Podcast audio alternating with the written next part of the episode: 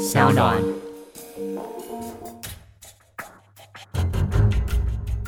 什么是真相？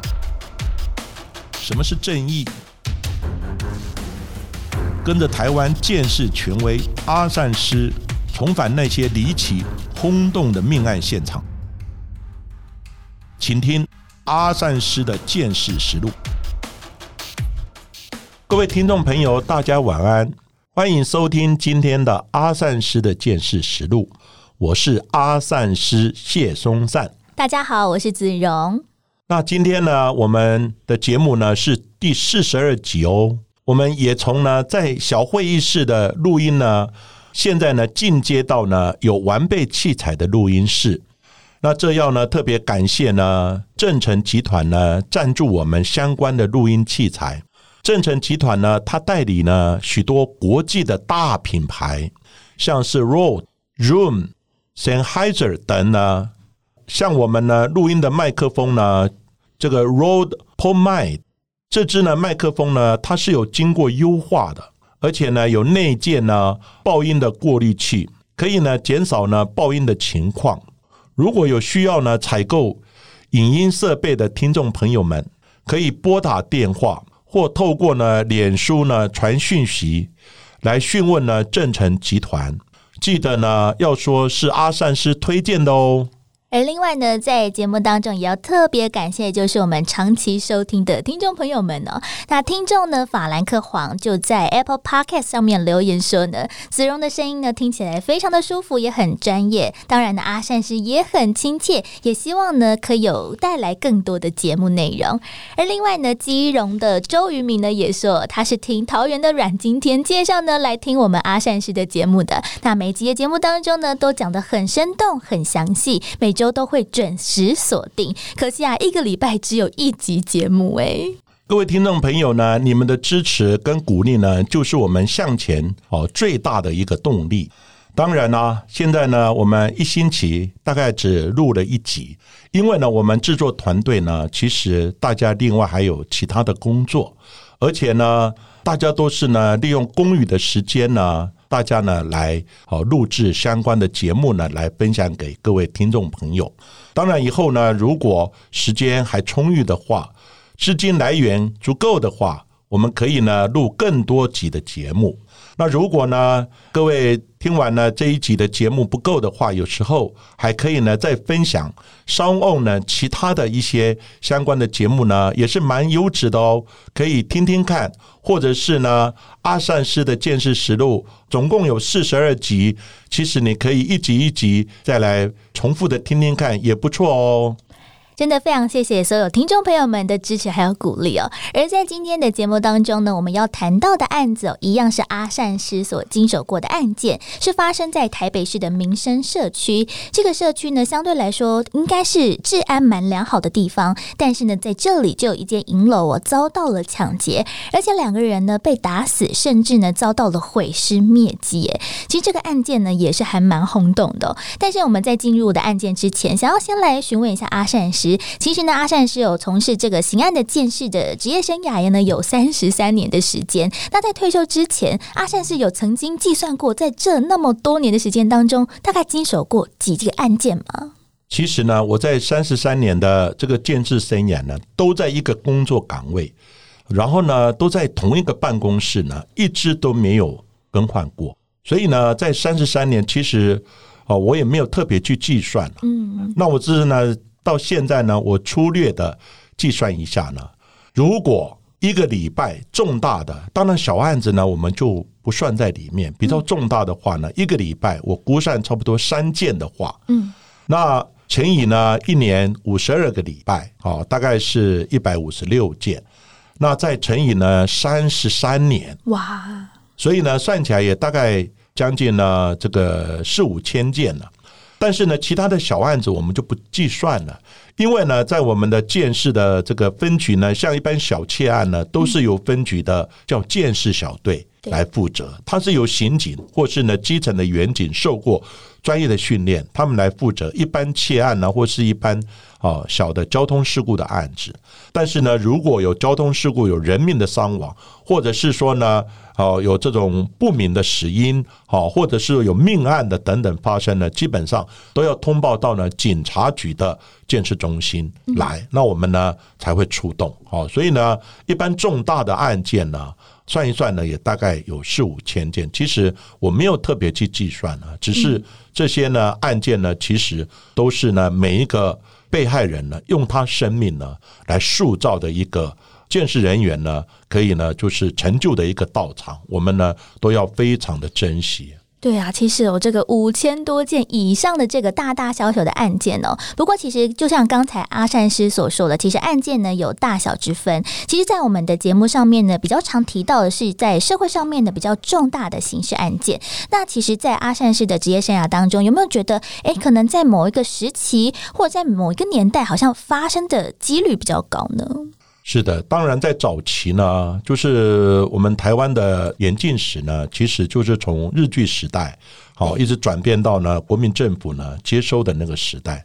那日据时代呢，因为呢它是用高压政策的，所以呢治安基本上呢都还不错。嗯，那国民政府呢来。接收的时候，那一阵子呢就比较乱啊，因为呢有一些哦政治方面的一些纷扰啊，对不对？还有一些种族方面的一些问题等等，所以呢一直延续的，在我毕业的时候是民国六十七年，就是七十年代，其实呢治安不是很好。哦，所以呢，那时候据我的印象呢，一个礼拜发生的重大案子呢，大概有五到七件之多。哇，几乎天天都要去看。哦，我的印象是这样，而且那时候哦，基本上呢，这个治安呢不成，因为那时候整个。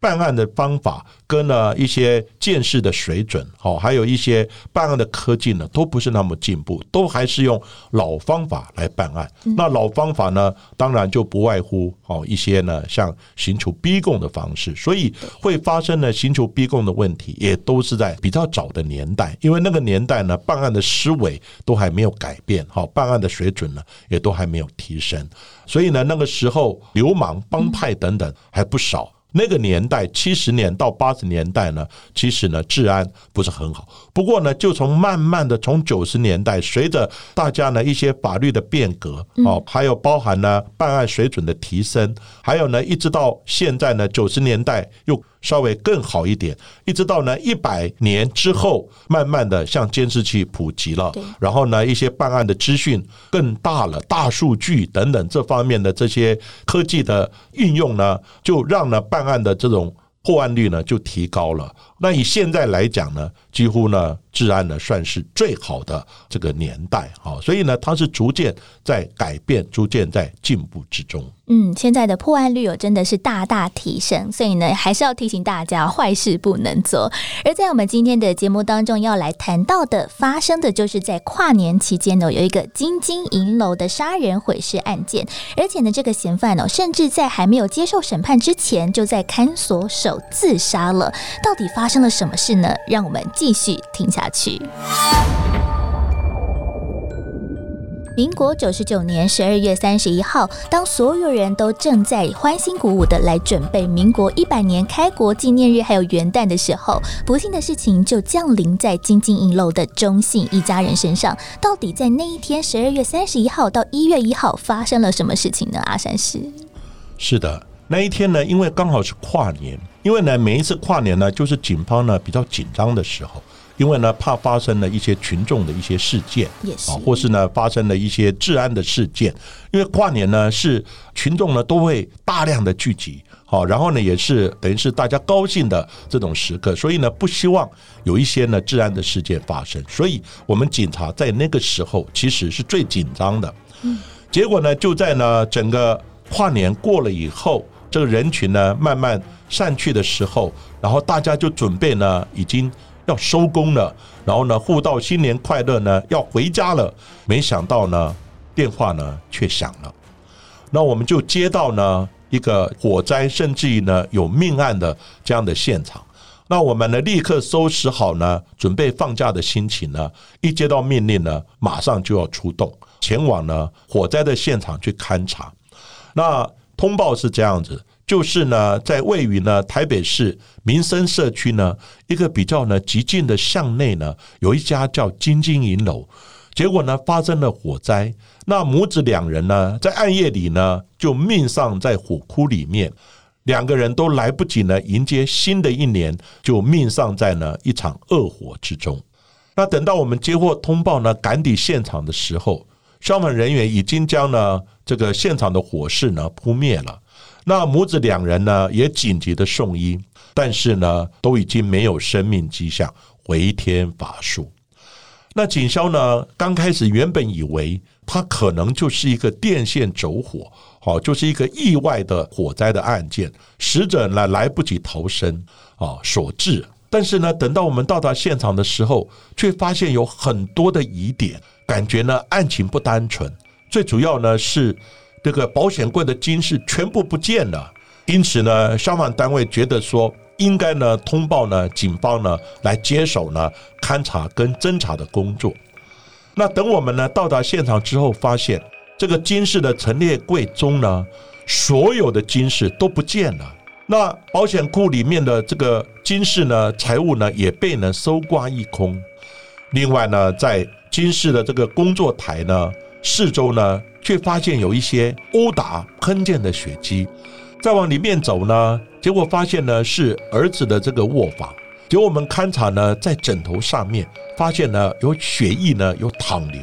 旁边呢也有很多呢喷溅的血迹呢往上喷溅，很明显呢，它就是一起呢凶杀的命案。那经过呢法医相验的结果，死者两人呢是钟家的母亲呢李玉凤，以及呢她的大儿子钟坤林呢，都是眉心的地方呢收到呢这个钝器的重击，头盖骨呢有外力呢导致的这种粉碎性的骨折，研判呢。殴打的凶器呢，可能是榔头。在我们进一步要来厘清凶手到底是谁之前，其实我们想要先来问问阿善师哦，如何透过现场的状态或者是死者的状态哦，来研判说到底是火灾之前就已经死亡的呢，还是被浓烟呛死的啊？是的，在法医相验的时候，我们呢就会注意呢被害人的鼻腔黏膜，还有呢嘴巴里面，还有他的气管。是不是呢？有吸入性的一些烧灼伤，或是呢有一些烟血、碳血呢？这个沉积在那个地方。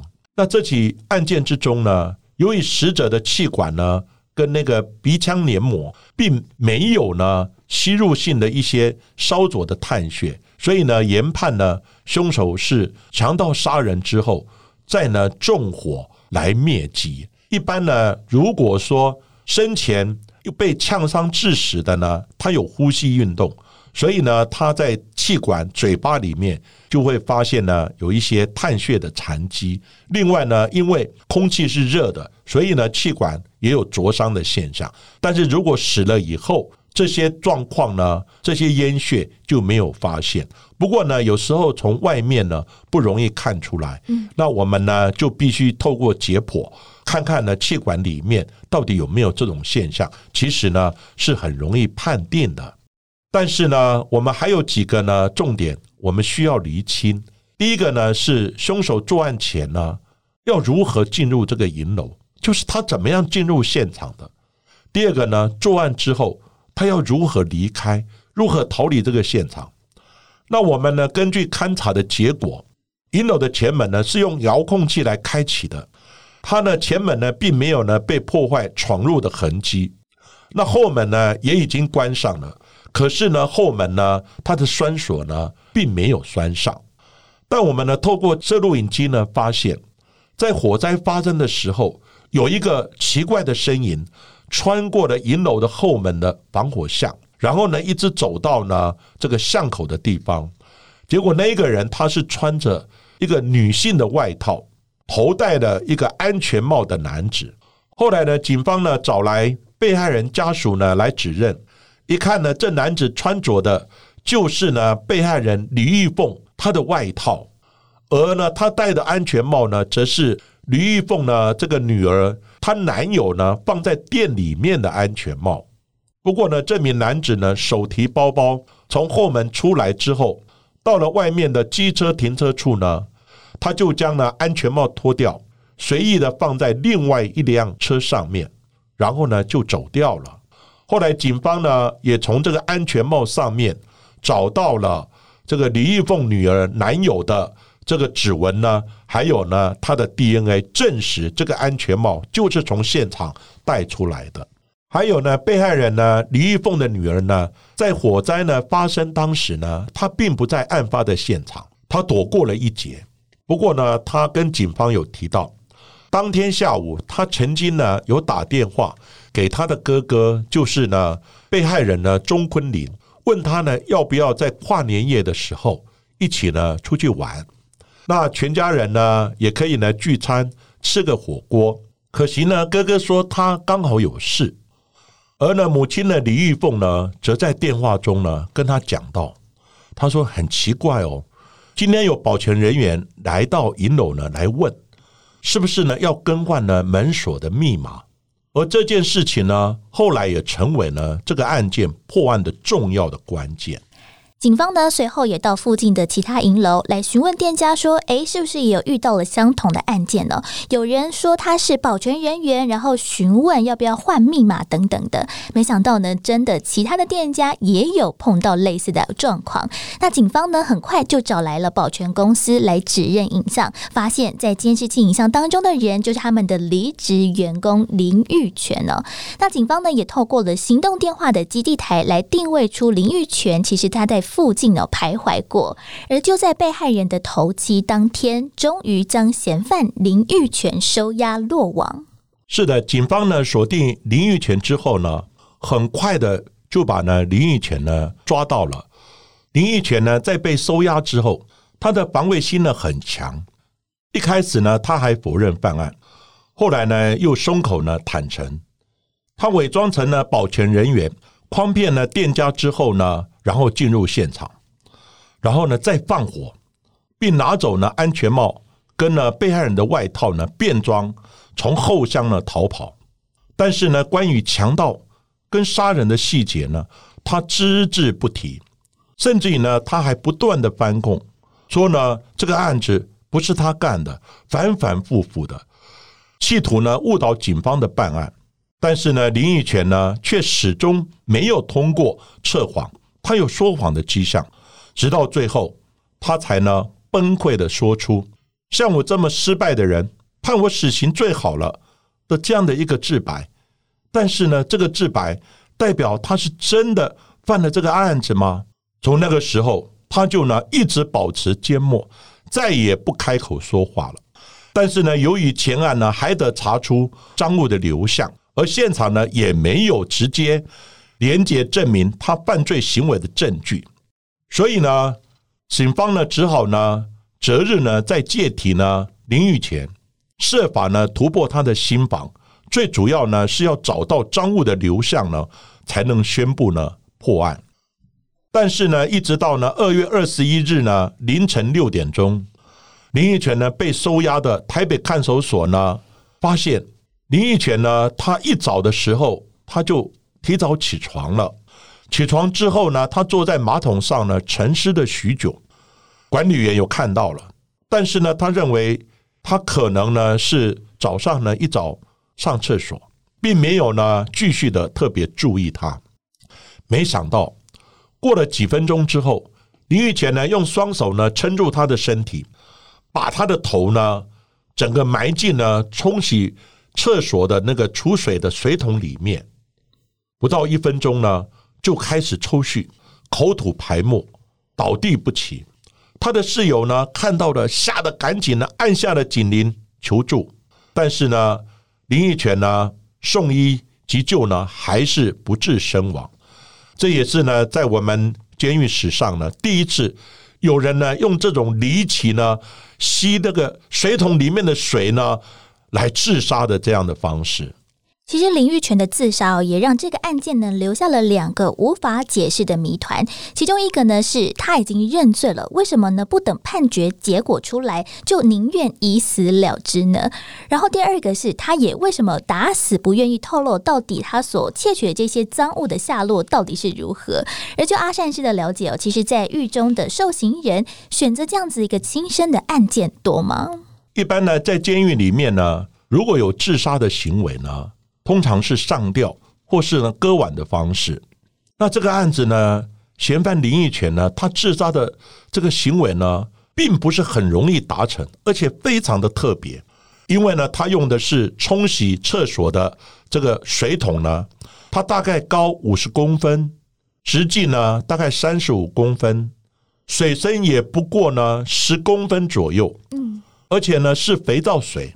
我们要知道呢，这些肥皂水吸入肺部之后，会比一般的清水呢更呛呢更难受。所以呢，你要用这种方式来自杀，要有非常强的求死的决心，而且非常的痛苦，所以呢，才有可能忍耐的去压抑的想要逃开或者咳嗽的这种呢生理的反射动作。也因此，他的自杀方式呢，实在是令人呢感到呢不可思议，而且呢非常的特别。后来呢，狱方呢也在牢房之中呢找到了林玉泉呢他平常写的笔记本。那笔记本里面呢有一封呢大约有两百字的这个遗书，内容大概是说他不想活了。而监狱的管理员也提到，因为呢他平常呢就特别的沉默，几乎呢。整天呢都坐在牢房里面不讲话，所以呢他们也都会呢特别的注意他。没想到还没有被起诉之前，他就用这种呢特别的方式呢来自杀。另外呢，同房的室友也说，从未听说呢他有提过呢要寻短的念头。这个案件呢，其实有非常的令人遗憾。新的一年本来应该是新年新气象，有一个新的希望的，但是呢，钟家的家庭却迎来了破碎哦。其实钟家呢，因为外出而幸存的这个女儿呢，在最后必须独自抚养已经中风的父亲还有外婆，而另外呢，也因为着这个凶手林玉泉他已经自杀了，案情呢还是没有办法水落石出，无法受到了法律的制裁，只能呢裁定金钱的补偿哦。而在事件之后。后其实也在社区呢，有非常多不同的灵异传闻。有人说呢，在案发之后的火灾现场，也在深夜的时候呢，可以看到这个老板娘李玉凤呢，在店内扫地呀，或者是走来走去的身影。所以在附近的居民呢，其实，在晚上的时候都不太敢出门走动。那店家呢，也不太敢在晚上呢开门营业。那在钟家案发之后，也搬离了这个伤心的地方。是的，这个案子呢，其实最可怜的是幸存的女儿，因为呢，这个妈妈呢跟她的哥哥都被害了，她需要呢独自呢抚养中风的父亲呢，还有外婆，而且临疫前呢，她也没有交代她今世的去处，而且呢人也死了，嗯，然后呢也没有办法呢获得相关的这些赔偿，所以呢只能裁定呢一些法律金钱的一些补偿了，但是。后来，这整个家庭的重担就完全在这个女儿的身上。那这个案子其实最特别的，就是林玉泉呢也没有交代金氏的去处。对，那到底呢？这个金氏呢，到底到哪儿去了？一千多两，所有这个银楼里面的金饰呢，全部不见了。所以我在这里在讲，如果有一天各位发现突然有一堆的金饰，马上告诉我们，这可能呢就是林玉泉呢。他呢犯这个案子呢，所存放的这些金饰。虽然今天的这一起有金金银龙的抢案，在实际的状况随着凶嫌林玉泉的自杀而石沉大海，但至少呢抓到了凶手。其实呢，这也要归功哦，在现场不管是远景啊，或者是刑事人员的机警的，发现了其实火场的现场呢并不单纯。但是如果我们第一线的警方到了现场，他要如何判断是一般的火灾，还是其他有凶杀的可能性呢？之前呢，我们有讲到呢火场的一个判断。我们呢先从起火户，哦，因为呢可能烧掉有好几十家，起火物确定了，再来找呢起火处，起火处的范围稍微缩小一点，再来找起火点，然后呢再来做一些清理啊、挖掘啊，找起火的原因。整个过程大致是这样子。如果呢现场有命案的话，那命案呢我们就要看，嗯，这个人身上有没有这种。非火灾所造成的这种伤，譬如说身上有刀伤，身上呢有枪伤等等，跟火灾没有直接关系，这个我们就要考量有没有可能哦，就是毁尸灭迹的情况。当然，最后呢，也要配合法医的相验解剖，看这个人呢到底真正的死因是如何。当然，要结合呢这个火场火灾原因的鉴定。好，所以呢，整个火警呢有加上命案的话，它并不是很单纯。嗯，其实这个就有另外一个问题哦，因为呢，这起案件它特别地方呢是有火警，但是又有凶杀。但我们会不会在我们的消防人员第一时间进入到现场的时候，在没有太多这个怀疑的状况之下，破坏掉了现场，甚至是遗留下了其他的这一些痕迹呢？是的，因为这个案子呢是结合了火场以及呢结合命案的现场，但是呢灭火是第一要务啊。嗯，所以呢，这个一有火灾发生的时候。不管里面发生什么事情，第一个重点呢，就是要先把火呢扑灭。那火扑灭的时候呢，当然现场呢可能就会有一些破坏啦，有一些变动啦。因为水跟火本来对现场呢就是一个严重的破坏，再加上呢一些灭火必要的这种动作呢，其实也难以避免。那这个案子呢，其实我们在现场。刚开始呢，消防人员也认为是可能是一个意外的电线走火，可是后来发现尸体的状况，再发现呢，保险柜的金饰全部不见了，整个状况研判起来并不是那么单纯。那我们接获通报到达现场去做勘查的时候，其实刚开始呢，我们有发现。在现场的一张椅子上，其实呢沾附有一些血迹。嗯，因为我们勘查呢都要全面的，对，全面的。除了呢那个，因为被害人呢已经送医救治了，那被害人倒卧的附近呢，这个血当然我们也做采证。可是呢，在另外一个地方呢，发现有一张椅子上面呢有一点血迹。刚开始我们对这个血迹呢寄以厚望，这个血迹呢经过鉴定结果呢，发现不是被害人的。当时我们就非常的兴奋，也非常的确定，这个血应该就是凶险的。可是呢，等到林奕泉呢，他的影像被确认之后，身份被确认，人被抓到之后，我们采他的血，发现呢，跟椅子上的血迹完全不一样。当时我们就很泄气，也百思不解，明明就是凶手的血，为什么这个林奕泉呢也被指认呢？凶手的可能性非常大，为什么两个血迹不一样？当时呢，我就在思考，这到底发生什么事情？那我们就想呢，有没有可能救灾人员在救灾的过程之中不小心手被刺伤或怎么样？结果呢，我们就问这个消防人员，消防人员回复说没有啊，我们呢问过了，没有人受伤。可是我们一比对呢，又不是林奕泉的。那我们自己建设人员也进行相关的财政比对，也不是我们建设人员的，所以呢，这个案子呢，当时就搁在那个地方。可是我心想，会不会呢，有一些人员不敢讲，或认为这个可能有什么责任？因此最后呢，我就请了检察官对所有人员，包含建设人员，包含消防人员，做全面的这种唾液呢，进行 DNA 的鉴定。结果呢？发现就是其中一个消防人员在灭火的时候，结果呢手受伤了。他搬动椅子的时候留下了血迹。他认为说这没什么，可能呢也不经意的，他也呢没有讲。最后呢，终于厘清了这个血迹的一个来源。当然，这个案子里面比较特别的就是林奕泉。他并没有在现场呢，连接证明他到达现场以及犯罪行为的证据，除了那个监视器跟身份的鉴定之外，所以呢，这个案子呢，最后林奕泉的身亡，也让这个案子呢几乎办不下去了。然后呢，这个金氏到底到哪里去了，也变成了是这个案子最大的一个疑点。这个案子哦真的很悬，但是其实呢，我们在刚才的案件内容当中也有谈到了。其实我们要如何判断这个死者呢是在火灾发生之前就已经死亡了，还是被浓烟呛死的？其实这两种不同的死亡的关键，会不会也影响到了在后续可能凶嫌在判刑的过程当中，他的罪行和法则会因此而不同呢？那如果呢，法医相验结果呢，死者是在火灾之前呢就已经死亡了，那就很有可能呢。这个凶险呢是想毁尸灭迹，嗯，那或者是说呢，这个死者呢他是被打昏了，但是呢最后呢是被浓烟呢呛死，或是被火烧死。